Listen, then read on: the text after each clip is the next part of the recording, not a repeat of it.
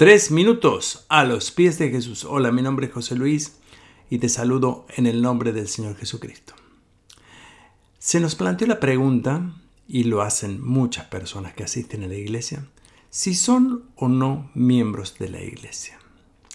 Claro, esta pregunta se debe muchas veces a que las iglesias tienen dentro de su formación, dentro de su institución, una lista de miembros o aquellos que pertenecen a esa comunidad de fe que está bien y que es muy importante, y ya voy a llegar a ese punto.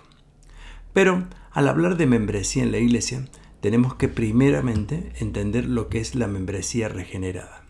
¿Qué quiere decir esto? Es decir, todos los que hemos creído en Cristo Jesús como el Señor de nuestra vida, somos parte y miembros del cuerpo de Cristo, el cual es la iglesia.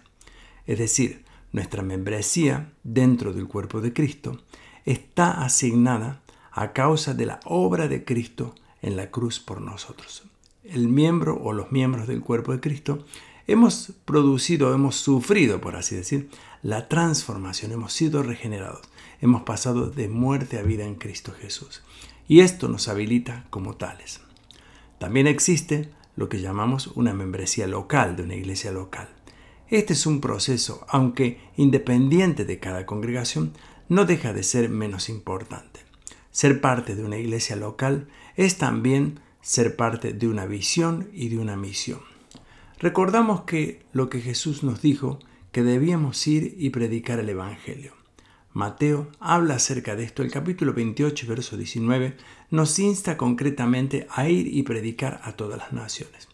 Esto nos demanda, por supuesto, ser un cuerpo con esta misma visión. Por eso, recordando justamente también en este punto lo que dice Mateo 18:20, porque donde están dos o tres congregados en mi nombre, allí yo estoy en medio de ellos, esto nos da la posibilidad en creer y en aceptar justamente lo que es una comunidad de fe y la importancia de ser miembro dentro de una comunidad de fe.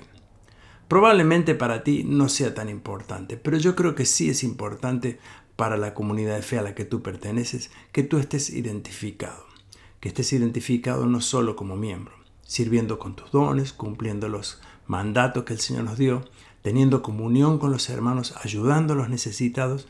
Todo esto requiere no solo de una buena organización, requiere de unirse a una comunidad de fe para llevar adelante esta visión. Claro, este tema es muy breve lo que estoy hablando de un tema muy extenso. Por eso te animo a que sigas meditando en este punto. ¿Y tú qué piensas de esto? Nos gustaría escuchar tu testimonio u opinión Puedes dejárnoslos en iglesialatina.com. Que tengas un día muy bendecido.